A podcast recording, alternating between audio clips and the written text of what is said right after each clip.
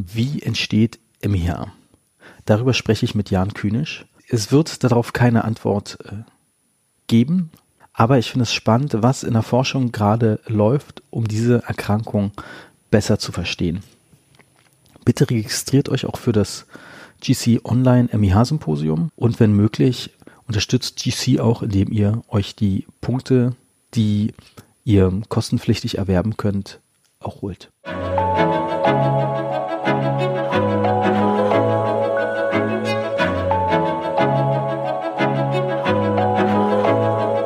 Herzlich willkommen zum heutigen Podcast. Ich bin jetzt verbunden nach München mit Jan Kühnisch. Herzlich willkommen, Professor Jan Kühnisch. Ja, hallo. Herr König, Sie sind im Prinzip in München für die Kinderzahnmedizin zuständig. Ist das richtig? Das ist korrekt. Ich leite an der LMU München den Bereich der oder den Funktionsbereich der Kinder- und Jugendzahnmedizin. Und wir sehen ein großes Spektrum an Patienten, reicht von der frühkindlichen Karies von knapp nach der Geburt, knapp einem Jahr bis zum, zum Ende des zweiten Lebensjahrzehnts. Und wir sehen genauso viele, viele Kinder und Jugendliche mit dem Problem der MIH. Und wie groß ist Ihre Abteilung ungefähr? Wir sind ungefähr drei bis vier Zahnärzte oder Zahnärztinnen, die den Bereich mit abdecken in der Breite. Wir haben verschiedenste Aufgaben, die natürlich sowohl in der Ausbildung erstmal auch zu sehen sind. Ein großer Teil ist in der Patientenversorgung angesiedelt, einschließlich der Durchführung von Narkosen.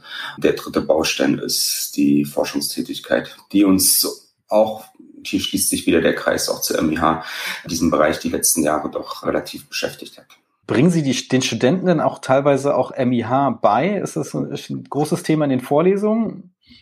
Na gut, man muss sagen, die Studierenden sind natürlich mit der mit dem Praxisproblem noch relativ wenig vertraut. Insofern kommen da aus der sich aus der aus deren Perspektive relativ wenig Impulse. Aber äh, im Rahmen der Vorlesungen und vor allen Dingen auch, wenn die Studierenden klinische Kontakte mit Kindern und Jugendlichen haben, ist, äh, würde ich mal sagen, MIH mittlerweile an der Tagesordnung, weil es vielleicht in der Altersgruppe der 6, 12 bis 15-Jährigen vielleicht mittlerweile die häufigste äh, Definitiv ist, aber vielleicht auch sogar der häufigste zahnärztliche Befund, der vorzufinden ist, neben KS-Vorstufen. Und insofern kommen unsere Studierenden da definitiv mit in Kontakt. Sie haben ja heute das schwierige Thema, dass wir uns darüber unterhalten, wie eigentlich MIH entsteht. Man könnte es jetzt wahrscheinlich kurz machen und sagen, es ist ein multifaktorielles Geschehen. Wir wissen das nicht. Ist das so einfach? Ja, das ist im Prinzip die Schlussfolgerung aktuell, ja, gerade auch aus den letzten ein, zwei Jahren, da es in den letzten zwei, drei Jahrzehnten eigentlich nicht gelungen ist, die oder eine einzige mögliche Etiologiekette mit herzustellen, was extrem wünschenswert wäre, weil dann hätten wir auch den Schlüssel für die Prävention in der Hand. Wenn man nämlich weiß, wo die Ursachen einer Erkrankung sind, dann kann man sie abstellen. Aber das ist bisher uns äh, nicht gelungen. Und deshalb ist es vielleicht sogar in gewisser Weise ein resignierendes Statement zu sagen, wir haben ein multifaktuelles Geschehen mit vorliegen, wo verschiedene Variablen als potenziell einflussreich in den einzelnen Studien erfasst worden sind und demzufolge fasst man das gegenwärtig so zusammen, wo tatsächlich die Ursache nachher liegt. Ich kann es vielleicht wirklich nicht sagen heute, ja. Und man darf gespannt sein, ob man in fünf Jahren schlauer ist, ob man in zehn Jahren schlauer ist. Ich glaube, aber viele Anstrengungen gehen auch in die Richtung aktuell, dass man dem Abhilfe schafft. Gibt es einen heißen Tipp von Ihrer Seite, wo Sie sagen, da müssen wir mal genauer nachhaken bei dieser Ursachengruppe, bei dieser Ursache? Ja, wenn man sich so die Literatur anschaut, dann kommen verschiedene Dinge in Betracht. Man diskutiert heute sicherlich potenziell Umwelttoxine, die schon in den 90er Jahren als potenziell einflussreich betrachtet worden sind, später auch wieder von den, unter Umständen auch von den gleichen Arbeitsgruppen wieder vom Tisch genommen worden sind und gesagt wurde, das ist es mit Sicherheit nicht. Aktuell seit fünf Jahren werden Bisphenole als potenzielle Einflussfaktoren auf das Hormonsystem mit diskutiert, die potenziell auch an den Amyloplasten Einfluss haben können und demzufolge den Stoffwechsel dieser Zellen stören und damit dann auch das Endprodukt stören können. Das wurde gezeigt. Wir sehen in verschiedenen, in verschiedenen Studien und das ist eigentlich kontinuierlich seit zwei Jahrzehnten der Fall in verschiedenen Arbeitsgruppen auch, dass frühkindliche Erkrankungen beziehungsweise deren äh, medizinische Intervention auch als einflussreich auf die Entstehung einer MIH diskutiert worden sind. Damit äh, in dem Zusammenhang muss man den Einfluss der Antibiotika diskutieren, was insbesondere unsere finnischen Kollegen herausgearbeitet haben. Jüngst, das wäre vielleicht der vierte Punkt, den man diskutieren kann, hat man gesehen, dass Vitamin D durchaus einen positiven Einfluss hat. Also während die ersten drei Punkte Umwelttoxine, also Erkrankungen in der Kindheit und deren äh, Therapie im Sinne auch Antibiotikagebrauch potenziell als negativ oder als verursachend in Betracht gezogen werden, so ist der Aspekt des Vitamin Ds an der Stelle eher umgekehrt, dass die Kinder, die oder die Mütter beziehungsweise die Kinder, die Vitamin D erhalten haben, dass äh, die davon profitiert haben, im Sinne weniger MIH zu haben. Also das ist so ein empirischer Punkt aktuell, wo man sagen kann, dort ähm, hat man ein Tool in der Hand, was MIH möglicherweise äh, verringern könnte. Aktuell müsste man vielleicht noch ergänzen, ist äh, oder wird auch der genetische Hintergrund ähm, durchaus mit diskutiert. Aber auch das kann man kontrovers diskutieren. Ja, gibt es denn Geschwisterkinder, die auch gar kein MBH haben dementsprechend und gibt Geschwisterkinder, die MBH haben? Also da muss ich sagen, so Twin Studies sind mir jetzt nicht gegenläufig. Ja, das ist natürlich auch äh, eine relativ kleine Gruppe, die man da allenfalls in den Studien zusammenbekommt. Und das würde ich dann auch in die Kategorie erstmal empirische Forschung packen. Gerade wenn wir über äh, Ursachen von Erkrankungen reden, braucht man natürlich auch eigentlich gut gepowerte Studien wo man so mit 100, 200, 300 Kindern in der Regel nicht so weit kommt. Wenn man auch genetische Einflüsse untersuchen möchte, dann braucht man typischerweise heute mehrere tausend Kinder um oder Studienteilnehmer, um dort den Ursachen ein bisschen näher zu kommen. Gibt es da in Deutschland Bestrebungen, solche großen Studien im MEH-Bereich zu machen oder wie sieht das da aktuell aus? Ja klar, Bestrebungen gibt es schon. Ja. Ähm, wir waren in der glücklichen Lage, dass wir uns an ziemlich ideales Studiendesign anhängen konnten. Wenn man MEH studieren möchte und ergründen möchte, muss man eigentlich vor der Geburt anfangen mittlerweile. Das heißt, man muss relativ ähm, aufwendig, äh, Punkt eins, werdende Mütter rekrutieren, wo man möglicherweise auch oder bestenfalls sogar aus der ausgehenden Schwangerschaft bereits Daten sammelt über Lebensführung, Ernährung, also all die Variablen, die potenziell den Organismus exponieren können. Einschließlich Erkrankungen, einschließlich vielleicht auch Medikationen, die aus unterschiedlichsten Gründen möglich ist und potenziell auch mit den Zähnen, mit den Amyloplasten interagiert, die denn während dieser Zeit, wo die Schmelzbildung mit stattfindet, dann ein fehlerhaftes Produkt bilden. Ja, das setzt sich dann fort, dass man eigentlich in den ersten Lebensjahren äh, Daten mitbraucht, was passiert mit den Kindern, welche Kindererkrankungen leben sie, durchleben sie zu welchem Zeitpunkt. Äh, damit wird klar, dass diese erste Studienphase von der ausgehenden Schwangerschaft äh, vielleicht über die ersten zwei, drei, vier Lebensjahre des Kindes die entscheidenden sind, weil in dieser Zeit natürlich die Zähne angelegt werden, die Zähne mineralisieren und in dieser Zeit auch dann die Schmelzentwicklung gestört werden kann.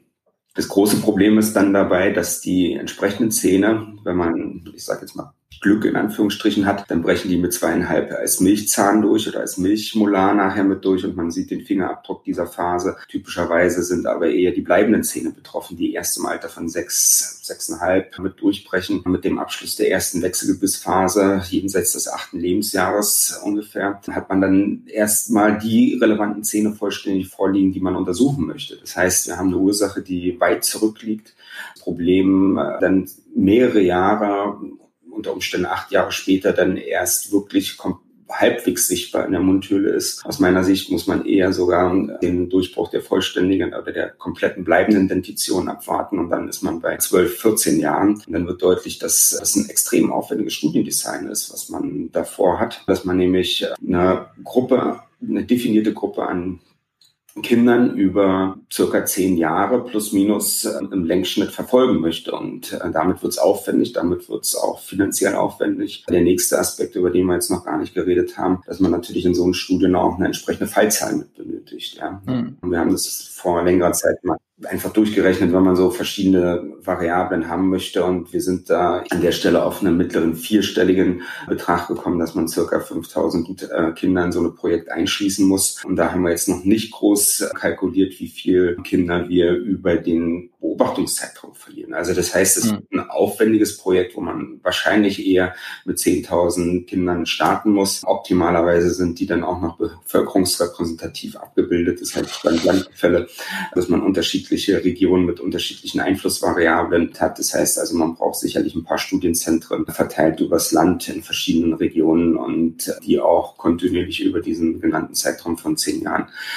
Und ähm, deshalb ist es aktuell, gibt es meines Wissens nach keinen es gibt Bestrebungen, aber es gibt keinen vernünftigen Ansatz, weil das ist ein Millionenprojekt am Ende, wo man natürlich auch eine entsprechende Finanzierung mit benötigt, die über die klassischen äh, Forschungsinstitutionen oder wissenschaftsfördernden Institutionen, Stichwort DFG, potenziell möglich mit sind, aber das sind allenfalls dann Verbundanträge, wo viele, viele Leute mitarbeiten müssen, damit sowas erfolgreich wird.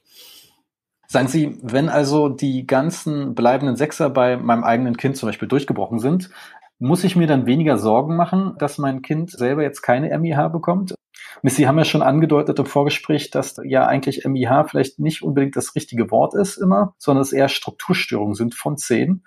Das heißt, es können ja auch andere Zähne noch betreffen. Das sind zwei Dinge. Auf der einen Seite ist es das Erscheinungsbild der MIH-Läsion, das Erscheinungsbild an den Zähnen reicht von kreidig weißen und das Entscheidende ist dabei äh, scharf begrenzten Opazitäten, die auch gelb sein können, die auch hellbraun sein können, die auch ein bisschen dunkelbrauner aussehen können. Und das Bild ist für das Thema MIH relativ einheitlich. Es ist eine Blickdiagnose für einen Zahnarzt, die kann eigentlich relativ schnell mit einer klinischen Diagnose gestellt werden. Das heißt, man braucht eigentlich auch keine ergänzende Diagnostik an der Stelle wie Röntgenbilder, die helfen an der Stelle relativ wenig weiter. Und die zweite Seite dabei ist, an welchen Zähnen das Problem MIH mit auftritt. Und hier muss man meiner Sicht klar formulieren, dass in beiden Dentitionen, sowohl also in der Milchzahndentition als auch in der bleibenden Dentition, jeder Zahn betroffen sein kann. Das hängt einfach ganz simpel Damit zusammen, wann diese potenzielle Noxe den Organismus äh, exponiert. Und das kann relativ frühzeitig sein und dann sind die Zähne eben betroffen, die sich zu diesem Zeitpunkt in Entwicklung befinden und das kann auch später im Leben potenziell mit stattfinden und dann sind dann halt die Zähne betroffen, die sich dann zu jenem Zeitpunkt in Entwicklung befinden. Insofern gibt es sicherlich ein, in gewisser Weise ein variables Erscheinungsbild was eben auch an den Milchzähnen äh, mit vorhanden sein kann. Gefühlt das häufigste Erscheinungsbild ist, dass die Molaren und vor allen Dingen auch Inzisiven betroffen sein kann. Da ist auch aus meiner Sicht die Definition der ELPD nicht ganz optimal, die eben formuliert, dass man von der MIH nur dann spricht, wenn ein Kind an den Molaren das Problem der Hypomineralisation vorliegen hat. Aus meiner Sicht müsste man das erweitern, das äh, eben auch für andere Zahngruppen mit gilt. Aber das klinische Bild ist die eine Sache. Das ist aus meiner Sicht ziemlich einfach für den geübten Zahnarzt und auch vielleicht weniger erfahrenen Zahnarzt, wenn er es dann mal gesehen hat, zu erkennen und zu diagnostizieren.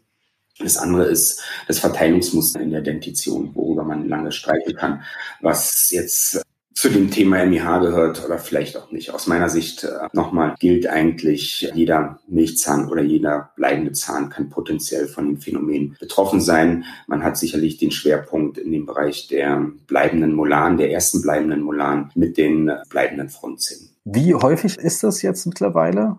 Die MIH? Wie viele Kinder haben das aktuell? Naja, wir sehen schon in, aus den Studiendaten, dass es offensichtlich gewisse Schwankungen äh, mit gibt, regional betrachtet, was man aus meiner Sicht, wenn man jetzt über Häufigkeiten redet, nie vernachlässigen darf, ist das Studiendesign, welche Zähne und welche Definitionen werden angewandt. Ja, das auch gerade mit dem Blick auf den Phänotypen, den wir gerade vorher mit besprochen haben. Das heißt, mit welcher Zahn, mit welcher Indexzähne werden für die Diagnose mit genutzt. Und dann wird relativ schnell deutlich, wenn ich unterschiedliche Indexzähne benutze, dann kriege ich auch unterschiedliche Prävalenzraten. Also das ist eine. Man muss in der Methodik zum einen relativ genau hingucken. Aber zu Ihrer Frage, wir finden so im Groben und Ganzen, wenn jetzt also die ELPD-Definition angewandt wird, in der Größenordnung so zwischen 10, 15 bis circa 20 Prozent Häufigkeitsraten in Deutschland, teilweise auch ein bisschen darunter. Das deckt sich eigentlich weitestgehend auch ähm, mit den Angaben aus äh, europäischen Ländern oder anderen Industrienationen oder eigentlich auch weltweit. Aber man findet in vielen, vielen Publikationen auch Häufigkeitsraten, die sind niedriger. Man findet aber auch in etlichen Publikationen Häufigkeitsraten, die sind extrem hoch, äh, wo man dann aber auch aus methodischer Sicht sagen muss, hm, die sind ein bisschen anders designt worden. Haben Sie das Gefühl, das steigt eher, die MEH-Quote, oder ist die relativ konstant über die ganzen Jahre? Das ist auch eine Frage, die immer wieder diskutiert wird. Aus meiner Sicht haben wir eine gewisse Konstanz. Das mag vielleicht, ich würde eher sagen, vielleicht Schwankungen unterliegen mit. Das kann auch regionalen Schwankungen mit unterliegen. Irgendwo muss dieses Thema natürlich aufgepoppt sein. Wir haben die ersten Publikationen vor 30 Jahren ungefähr, 87, 1987, die erste Publikation zu dem Thema. Auch da muss man sehen, dass die damaligen äh, Generationen natürlich mit einem sehr hohen KS-Befall aufgewachsen sind. Das heißt, ähm, die KS kann damals das Thema gerade an diesen Indexszenen der Molanen auch maskiert haben. Ja, also wo die Karies das Problem MIH überlagert hat und vielleicht das Problem MIH gar nicht wahrgenommen worden ist. Ja. Wir haben uns auch mal die Mühe gemacht, da ganz weit in die Vergangenheit zu schauen und uns auch archäologische Schädelserien angeschaut. Man findet dort auch Hypomineralisationen interessanterweise, die man auch potenziell im Formkreis der MIH zuordnen kann. Aber wir finden oder haben die nicht in der Größenordnung gefunden, was wir heute mit vorliegen haben. Ja, das waren eher niedrige Prozentanzahlen von zehn beziehungsweise, ich sage jetzt mal Individuen, aber wir bewegen uns ja heute in der Größenordnung eher 10 Prozent plus. Hm. Und, äh, und diese Zahlen sind eigentlich Pi mal Daumen relativ äh, konstant. Ja. Dazu bräuchte man eigentlich, um die Frage valide zu beantworten, eine gleiche Methodik über, gleich, über gleiche Studien und vor allen Dingen dann auch über gleiche Zeiträume. Die haben wir für Deutschland eigentlich derzeit nicht vorliegen. Also könnte es sein, dass die MIH vielleicht schon immer da war und sie bisher noch gar nicht auf dem Schirm hatten? Ja, so würde ich es jetzt vielleicht auch nicht ganz formulieren. Also wir haben in einer unserer Arbeiten mal formuliert, also wo wir da auch diese archäologischen Case, Cases äh, betrachtet haben, dass es eher schon zu sein scheint, dass es sich um ein neuzeitliches Phänomen handelt, was also eher der jüngeren Vergangenheit erwachsen ist, als dass es schon immer mit da ist. Ja. Also wenn es schon immer mit da gewesen wäre, dann hätte man das Phänomen auch äh, ich sag mal, in der ein bisschen älteren Kinderzahnheilkundlichen, zahnheilkundlichen Literatur, also auch, ich gehe mal jetzt um 50, 60, 70 Jahre zurück, ins mittlere letzte Jahrhundert oder in die Vorkriegszeiten, wo ja auch das Präventionszeitalter mit begonnen hat. Ja, ich sage mal Kantorowitsch, äh, wo, wo, wo einfach KS-Management und KS-Prävention ganz weit im Vordergrund gestanden haben. Ich glaube, die Kollegen haben damals auch schon einen guten zahnärztlichen Blick gehabt und hätten die irgendwas anderes mitgesehen, dann hätten die das auch beschrieben. Also insofern, glaube ich, gibt es da etliche Indizien, die uns da eher äh, in die Richtung leiten, dass es sich um durchaus was Neues handelt, was so vor 40, vielleicht 50 Jahren seinen Ursprung genommen hat, erstmals 1987 äh, beschrieben worden ist ist und mittlerweile beschäftigt sich die ganze Welt damit, weil es nämlich ähm, ein globales Problem geworden ist.